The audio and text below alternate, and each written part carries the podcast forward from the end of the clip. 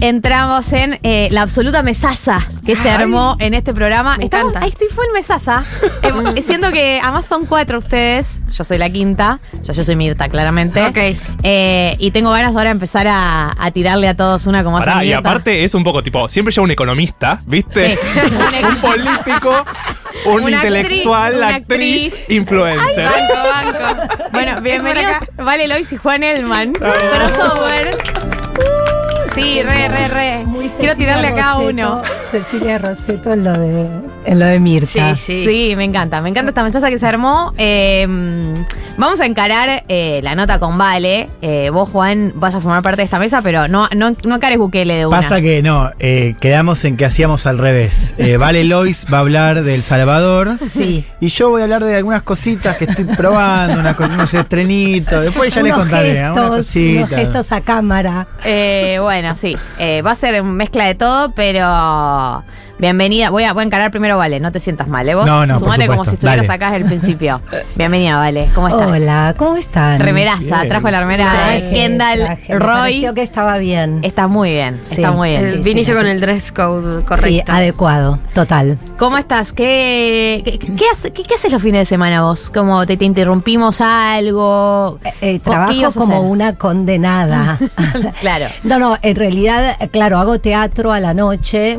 Eh, en realidad las funciones de los sábados son tardes, a las 10 y cuarto, la función, pero ya tipo 6 de la tarde empiezo como a entrar en un... En un clima. Sí, en un clima. Eh, ¿Hay que entrar en clima siempre antes de hacer función o te puede pasar ya a esta altura de tu carrera que llegas medio tipo disociada a la, No, puedo, a la puedo, previa? puedo llegar disociada, de hecho, llego bastante. Ya a esta altura. Después de un asado, este, pero, eh, pero sí, o sea, no, no me puedo, o sea, la función está presente, ¿me entendés? Como que a veces yo salgo a las 7 de la tarde de casa y la gente está en Claro. joguineta o, y, y yo ya tengo el chip de, bueno, tener que salir a, a mostrarme. Eh, y es fuerte eso, porque, bueno, cuando vivís del teatro, como que todo el tiempo tus amigos festejan cumpleaños, la gente Claro. se va a hacer escapadas los fines de semana. Ay, claro. Y vos acá. Te agarra, el fo te agarra el FOMO un poco. Tremendo. Cuando llego, mucha gente se está yendo de las fiestas. Este, hay algunos que ya están dormidos. Bueno, me pasa eso. Claro. Tengo como, ah, vengo en una continuidad tremenda con el teatro, entonces, bueno, tengo ese problema. Pero para, hoy Sí. concretamente Sí. me desperté, acompañé a mi hijo adolescente a hacerse una limpieza de cutis. Ah, Que estaba feliz Y sí. me vine para acá. Él, él Porque hice además en la todos los adolescencia. papelones. En la adolescencia qué importante la limpieza de cutis. Total, este, hablé con la, este, La dermatóloga. cosmetóloga, le hice pasar todos los papelones que una madre, o sea, sabiendo que está, como en la misa y en la procesión, viste, como entendiendo que todas las preguntas que hacía, todo lo que le decía, mi hijo me quería matar. directamente. pero ¿quién estaba más formado en el tema de la limpieza de cutis, vos o él? Yo, yo. Él sabía, él estaba muy de acuerdo con hacerlo, pero este, no lo hubiera hecho si la madre no hubiera conseguido el teléfono. Ah, todo eso. bueno, como bueno, siempre. como claro, Yo, al claro. día de la fecha, eh, la única limpieza de cutis que me hice, me hice un par de veces, fue porque mi mamá se hacía y me sumé. Claro, lo digamos. resuelve tu madre. Es así. Eh, quiero eh, que repasemos ahora para que no me olvide cuando nos vayamos por las ramas todo lo que estás haciendo Sí. eh, desde película, teatro, o sea voy voy por titulares y vos profundizás lo que quieras Lecho. En cada una. Eh, temas propios, película que dirige Guillermo Roca Mora y se estrena en Uruguay el 24 de agosto, o sea este mes. Sí, una película con Diego Cremonesi, actor, eh, Franco Rizaro, joven actor divino que hace de mi hijo, Diego hace de mi ex marido y mm, Ángela Torres, Angelita Torres.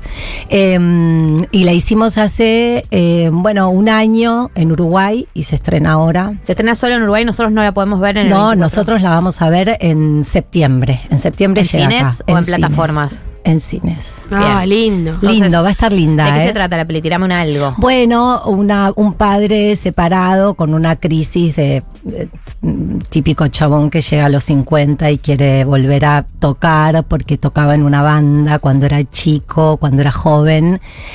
Y, y su hijo está también con ánimos de ser músico, entonces bueno, hay ahí como un traslado, una entrega de guitarra, el padre se quiere meter en la banda, hace los papelones Bien. que todos los padres y madres hacemos, y yo hago de la típica eh, madre que intenta que el hijo reflexione y estudie y no sea un vago.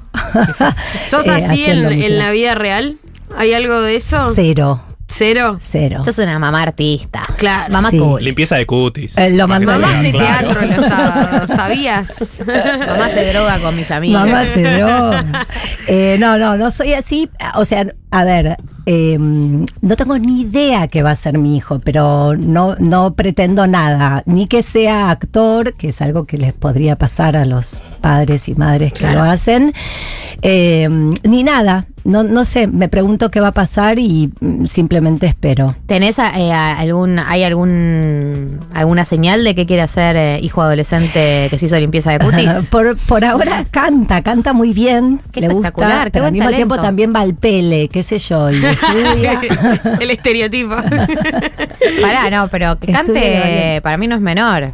Siento Es que es un afinado. Bueno, mis Te da orgullo, lo, lo dice con orgullo. Pero porque te juro que flasheo. Y no, y a mí me encantaría que tome clases de canto. Pero él está bien con- no, está bien así. Claro. Vos querés que se forme, que, que la curta. Sí. Justo el otro día, eh, Rafael Spregelburg, con quien estoy filmando algo, me dijo, no, no, no, para cantar primero hay que mm, abrir, Que sacar, escucharse, probar la voz. Después las clases de canto son un plomo, te someten a algo. Así que bueno, eh, bastante lo tomé. Igual no, no, no insisto, digo, no es que este, voy con el teléfono de la profe de canto, eh. Me- este, soy, Te- soy bastante copada, así como me ven. Pero ponele, ¿hay algo de, de- de ese proceso que fue compartido con vos? Digo, vos, vos eh, ¿cómo arrancaste también? ¿Formándote primero o, o experimentando? ¿Cómo fue tu recorrido? Bueno, este, yo en realidad decidí ser actriz desde muy chica, o sea, decidí ir a tomar clases de actuación. Quería eso. Claro. Mientras iba a mi escuela primaria, después pasé al secundario y seguí tomando clases de actuación. eh, y entonces, cuando terminé el secundario, decidí ir al Conservatorio Nacional de Arte Dramático. En ese momento se llamaba así, ahora es la UNA. Claro.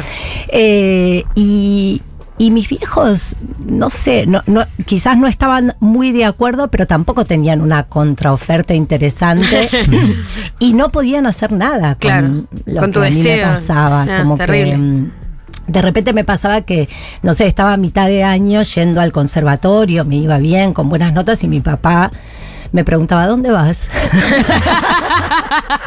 como A que no estudiar. internalizaba, ¿no? Está bien, pero digo, dentro de los escenarios posibles, más allá de que por ahí no era el ideal, tampoco es que tuviste una situación de que se opusiera. No, para nada. Claro, como no, bueno, ni que dijeron pretendieran que fuera. contadora. No, para eso estaba mi hermana, que hizo las cosas un poquito más normalmente, tradicionalmente. O sea, se, se recibió, se casó, se fue de su casa a la casa paterna, a- casada. Y bueno, y yo hice mm, todo lo contrario. Una ¿Qué desviada. te, qué te decían tus, tus papás? ¿Era la típica de te vas a morir de hambre o había otra, otra A cosa mí me más? parece que no había como una lectura que, que incluso puede pasar hasta el día de hoy. La adoro, mi viejo ya murió, mi vieja vive, pero por ejemplo, si yo no aparezco en la tele Ah. o en el diario La Nación, difícilmente mi vieja entienda lo que estoy haciendo, ¿me entendés? Sí. Lo digo con todo el amor del mundo, pero eh, y en ese momento, estamos hablando de los años 90, yo tenía 17 años en el 90. Nosotros hacíamos un teatro independiente que no tenía la llegada que tiene ahora el teatro independiente, que todo el mundo va, todo el mundo conoce. Este, mm, entonces para ella era difícil, viste, entender qué estaba yendo a hacer o que un domingo íbamos a ensayar, que el día de la madre íbamos a ensayar. Oh, claro, O sea, claro. Pero no tienen madre todos esos. este.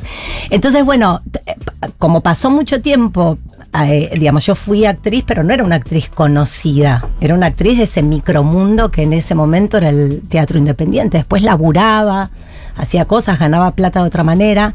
Entonces, eh, tuvo que llegar, tuve que llegar a la tele para que mi vieja quizás empezara a entender que ¿Y qué fue lo primero que hiciste en tele?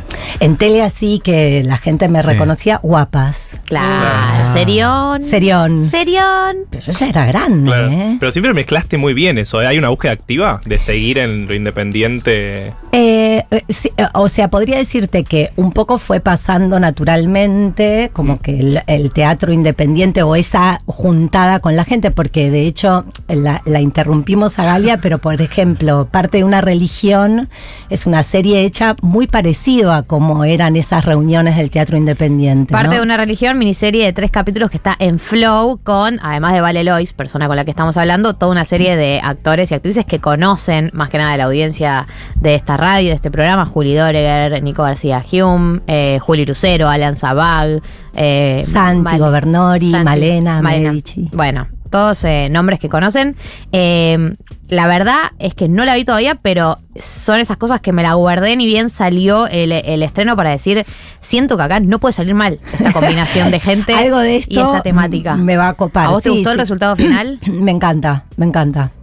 Me parece que está súper bien, que tiene como exactamente lo que queríamos, ¿no? Digamos que es eso, como una ranchada.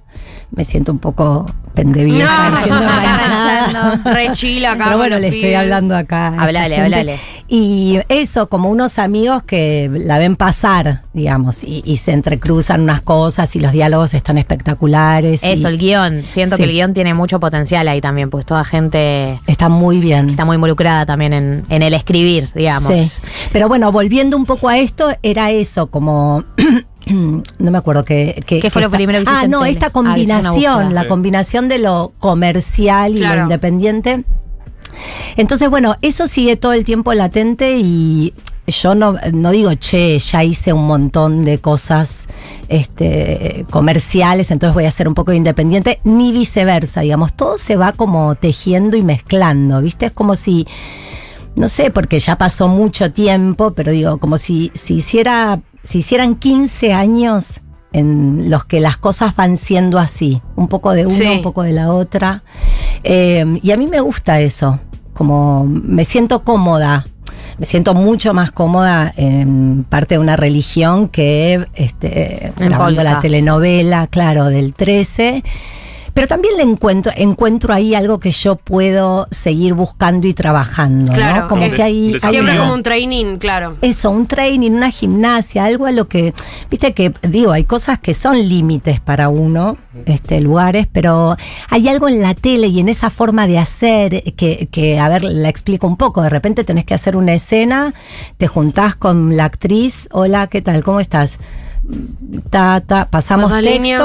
bueno, se graba, se hace, salvo que se haya caído un vaso, una taza de café, dicen, bueno, listo, queda. No, y que no sabes muchas veces en qué momento de la trama está esta escena. Puedes hacer una trama de 50 capítulos adelante y después hacer una de, que sale mañana. Como hay algo de eso también El que primer me día este, pusiste la mano en el picaporte y el, a los tres meses abrís la puerta. Claro, Como- como que es eh, acción y es hacete esta escena, está pasando esto eh, en este momento y vos trasladate a ese momento de la Sí. serie. Es, es de la un novela. fogueo que a mí me gusta, como me, me genera algo. Pero no te llama la tele por el lugar en sí. Digo, No. No, en plataformas justamente como ahora en Flow y. Sí, bueno, lo que, lo que pasó con Parte de una Religión es que se hizo totalmente independiente en tres días con poquísima guita. eh, y ahora llegó a Flow, o sea, la hicimos en plena pandemia, el primer Ah, año de pandemia. Uf.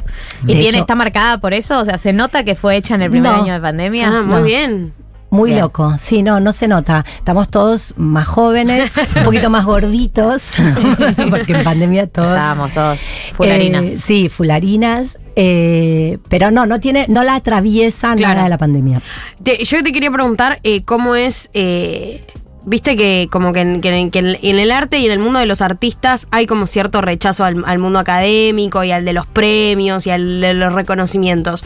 Pero cuando llegan son como, bueno, está bien, ganó una estrellita. Eh, ¿cómo, cómo, cómo te atraviesa eso particularmente a vos? Porque bueno, tam- también eh, ganó el... eh, ay, se me fue el nombre. la, pero mujer puerca ganó Sí, los sí. recontra señores premios. Unos premios. Estaba no, ganó un premio que se llama Teatros del Mundo, que es un premio lindo, lindo, que lo da Jorge Dubati, que tiene, es un teórico del- de la actuación, y, y ganó eh, unipersonal de la década con. Además de la década. De la década. montón. Con todos los Éramos varios.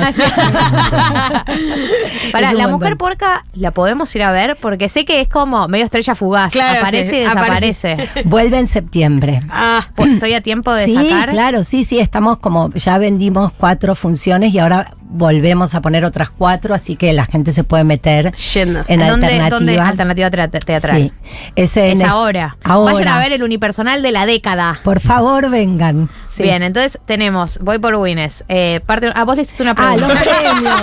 Disculpa. Si querés, No, no, se la contesto. Si no, anda. Respondésela y yo, puertas para adentro, mi cerebro está piñado con lo que iba a seguir. Eh, no, yo cuando veo los premios me sorprendo a veces como, bueno, de los criterios, de lo que pasa. Viste que todos estamos en casa, no sé cómo se dice ahora. celu, Opinando, opinando. Exiar, exiar. a este, ¿cómo? Em, y después cuando te pasa, bueno, sí, es otro. Es re lindo, Es es re otra lindo. aventura. Para mí la sensación de la terna. Sí. situación terna y que vos ganes eh, del- Es- es aunque un haya una gran terna, la momento. terna más chiquita del mundo pero alguien te eligió entre otros productos que estaban haciendo algo bueno Sí, algo montón. similar y creyó que vos eras eh, la mejor en ese en ese subgénero por Sí. lo menos Una cosa muy fuerte que me pasó, que, que tiene, o sea, que no puede ser más algo que me pasa a mí, es que con Las Siamesas, que es una película que hice con, dirigida por Paula Hernández, actuada por mí y por Rita Cortese. Peliculón. Peliculón, lo dijo Leila, no lo dije yo, yo repetí nada más. Peliculón. Eh, gané dos premios y estábamos en pandemia, entonces cuando los entregaron solo fuimos los ganadores. Oh. No tuve el momento. terrible, El momento claro. De pararte, ¿no? el momento Como que filman las tres ahí. caras Lo lamento muchísimo, es la historia de mi vida. Siempre un poquito menos de lo que debe ser. Pero bueno, pero, pero, pero ganaste igual. Lo gané, que, lo gané, eh, no es menor. Entonces estábamos con parte de una religión, temas propios que se estrena a fin de agosto en Uruguay y en septiembre acá. Pasamos por La Mujer Puerca, que va a haber nuevas funciones, pueden buscarlas en Alternativa Teatral. Eh, vamos a Precoz, siguiente parada. Precoz. Siguiente parada. Yo estoy, estamos eh, repasando encima eh, la actualidad, no es que estoy repasando toda tu carrera. Claro, no, no. Esto Hoy. es contemporáneo. ¿Cómo Valeria haces Lois para laburar hoy. tanto? Eh, precoz Eh, es. yo la vi, y ¿Cuál era Marto Precoz? también. No me acuerdo. Déjame pensar. La vimos eh, gestión Julieta Díaz. Muy bien. La vimos gestión Julieta Díaz. Y ahora tienen que volver Ahora a tenemos que volver Qatar. con vos. A Qatar este, Eh, este- Además, otra obra que está atravesada por la temática de la maternidad, algo de lo que decías con, con temas propios, Sí. es una, es una perspectiva muy particular, de un tipo de maternidad muy particular. Sí. Eh, pero eh, esta vez con Tommy Wicks, está basada en el libro de Ariana Harwicks, está en Santos, eh, 40-40, jueves y viernes 20 horas también. Eh, una maternidad, un tipo de maternidad o un vínculo con el hijo muy particular. Eh, me pregunto, eh, viste que a veces hablan de que los actores tienen que como que volver a algo propio para hacer ese personaje. No sé vos como cuánto eh, te, te resonaba la temática de la obra y a qué tuviste que convocar adentro tuyo para sacar esa madre tan particular y ese Sí. vínculo madre-hijo eh, tan particular. Bueno, em, tener un hijo adolescente me vino bien en algún sentido, algo de la cercanía, de los cuerpos, de, de cuán cerca uno puede estar físicamente de otro, este va, eh, o como solo podés estar con tu hijo, no en el sentido de estar todo el tiempo este, como franeleando, sino como algo de la cercanía, de la confianza de esos cuerpos, ¿no? El que estuvo en Este, tu panza. Escuchame una cosa, querido. y salió de mi. Sos una extensión mía, sos una extensión mía, amigo. Literalmente. Así quedan madre. cortas. Mira, pibe. sos una Mira, extensión pendejo. Mía. Estabas adentro de mi panza, literalmente. Ante todo, sos una extensión mía. Hay, hay un texto muy lindo de La Vida Extraordinaria, que es otro tema, que es este que ella está yendo a parir en el taxi y dice. Una de las mejores escenas de la vida extraordinaria. Qué raro, tener a alguien adentro es algo muy raro, que te crezca una Sí. persona adentro. Eh, bueno, y eh, en realidad algo parecido a lo que nos pasaba con la mujer puerca, o lo que me pasó con la mujer puerca, con estos personajes que como que la búsqueda era no solemnizar, este, no mm, como no ponerle, no, no, no asumir el drama, ¿no? Como o la cosa más como border eh, desde nosotros, sino generar una inquietud al público este, sin subrayar algo de ay, mirá, qué, qué no, pero es verdad que te pone, qué-". te pone tensa por, por muchos momentos la obra. Estamos hablando con Vale Lois, le aclaro a, a la oyenta que nos preguntaba recién. Eh, ¿Quién te es? pone Dijo la oyenta. ¿Y esta quién No, dijo? ¿quién están entrevistando? Porque pasamos por todas tus obras. y, eh, pero te pone tensa igual la obra. Sí, es muy incómoda la es obra. muy incómoda. Muy incómoda. Decís, en cualquier momento se va a toda la mierda. Sí, Eh, no, puedo, eh, no es puedo más que paren. De, de hecho, me pasa una cosa. eh, so- son tres obras precoz, La vida extraordinaria, La mujer puerca, donde la gente está muy cerca y estamos muy ahí, ¿no? Mm. Como la- vemos mucho a la gente. Y me pasa que hay un momento donde ella relata que este, está con su amante en el auto y en el auto de atrás está el hijo y ella se da cuenta que dejó el auto sin frenos y el auto en el que está garchando se empieza a- ir para atrás y choca al auto donde está el hijo, ¿no? Todo eso está relatado de una manera, tienen que venir a verlo. Pero eh, me pasó ya más de una vez que la gente dice, no, Sí. como o se agarran la cara, ¿viste? Como, como que están viendo la escena. Este, Acá, eh, perdón, pero Nati Maldini nos escribe, le mandamos un saludo grande. eh, Vino ayer. di- Dice, tiene una pregunta para vos y, y la retomo. ¿Cómo haces para trabajar en tantas horas en simultáneo y atravesarnos el corazón en todas? ¿no? Es pregunta y es afirmación.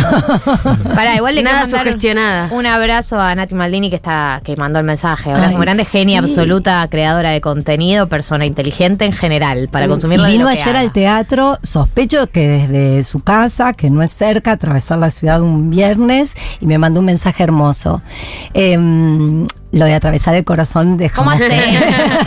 ¿Cómo haces, vale, para No, me pasa, pasa eh, precoz, reconozco, y creo que también tiene que ver con, eh, con que ya tengo 50.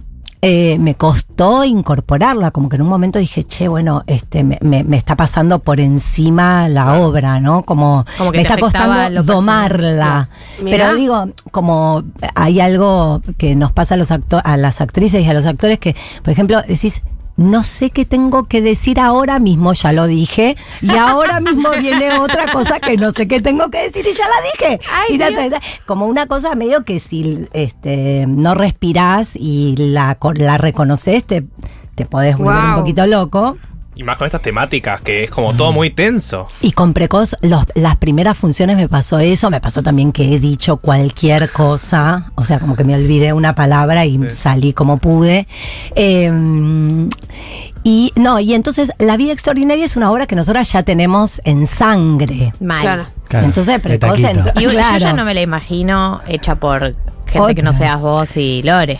Para mí ya no debería ser. Es que no debería. Nadie más. Digámoselo a Tencon. Y esto hay que mandárselo a Tencon. La fui a ver por segunda vez, hace un par de meses, y es increíble. Y me pareció de vuelta increíble. Yo y no verlas quiero hablar de la vida extraordinaria porque ya lo dije, ya Sí. hablé tanto de esa obra Pero que verlas en ese personaje parece que no vi otra obra ustedes. nunca Sí. jamás, pero es increíble. Sí, sí, y para mí la vida extraordinaria lo que tiene más de increíble que, que somos las dos y que las dos estamos felices con hacer eso que hacemos, viste, que a veces te puede pasar que alguien esté un poco más perdido que el y otro. Y que las dos están haciendo un millón de cosas, porque son Un- Vale Lois bueno, y Lore y Vega, Lore dos Vega. personas prolíficas que están haciendo 25 obras al mismo Cálmense, tiempo loca. y no dejaron de hacer la vida extraordinaria. No dejamos de hacerla. Y, mm, pero que aparte, cuando yo la vi escrita, dije, esta obra no necesita nada. O sea, necesita, no sé, que nos pongamos un vestido de Ramírez y nos paremos delante de un micrófono y la leamos.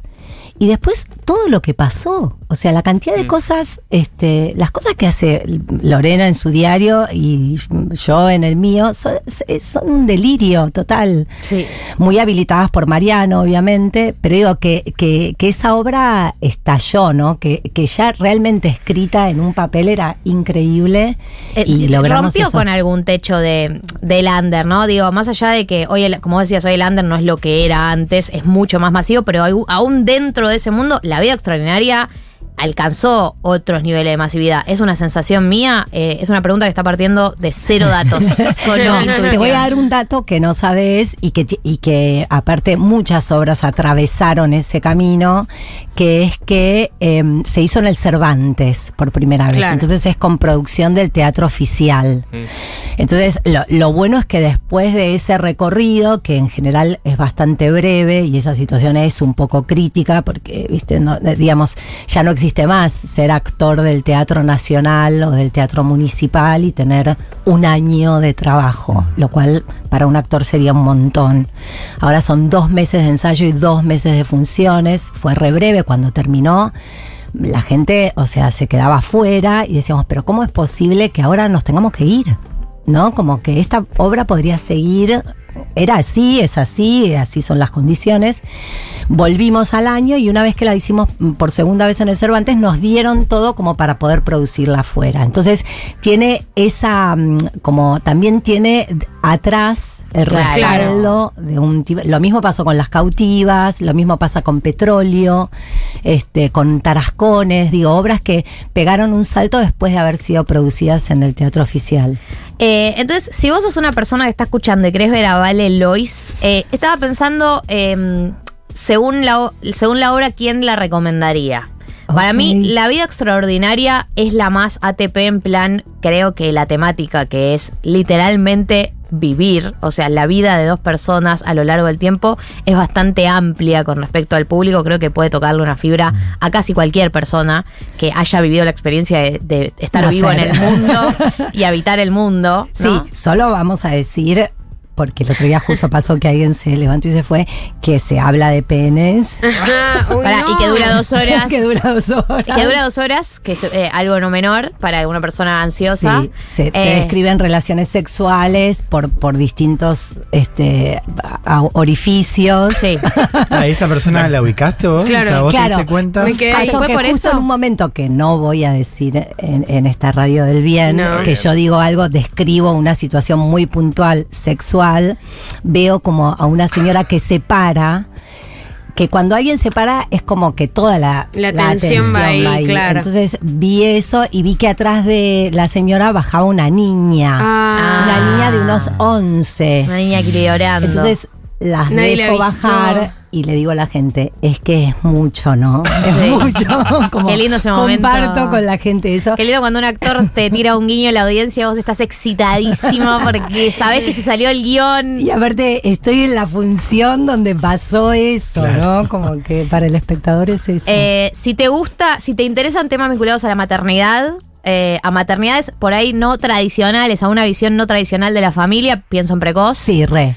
Eh, Y sí. si te gusta sufrir un poco Y si te gusta sufrir un poco. Te vas a, eh, vas- estás medio como, te vas a sentir medio trastornado, como por la situación de lo que estás viendo, con mucha incomodidad. No vayas con tus pibes, No tiene ningún sentido. Ok, bien, buena aclaración. Una, si quieres ver una comedia más amigable, liviana, amiga, eh, parte de una religión. De una, hoy mismo, en casa, te picadita, tuki, te prendes tuki. Uy, planazo, listo. Ya planazo, mal. Eh, la mujer puerca no la vi, sé que es el mejor unipersonal de la década, pero no sé eh, a, a quién le recomendarías.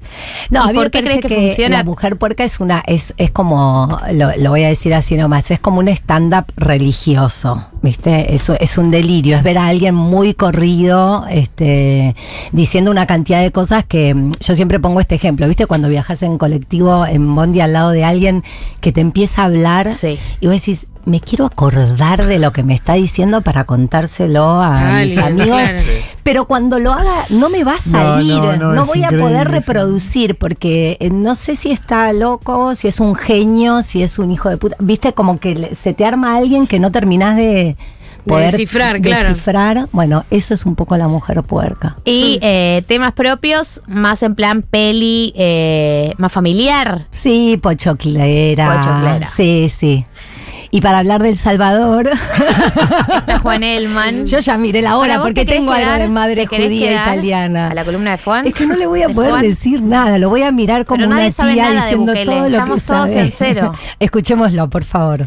Eh, es Vale Lois, la pueden ver en un montón de lugares. ¿Estás bien? ¿No quieres trabajar menos? ¿Están los planes? No, trabajar no, menos? no, eh, casi que te diría que si hay algo más ahí. ¿Algo más? Tengo los lunes. Lunes, martes los tengo libres. Ay, me encanta. Eh, es Vale Lois, está en todos lados, la pueden ver en un montón de versiones y en todas estás espectacular, no tengo ninguna duda. Eh, sos una genia, Me sos encanta muy buena en lo que haces, te felicito. Eh, vamos a ir a una tanda pequeña y nos metemos en El Salvador con la mejor mesaza de la historia.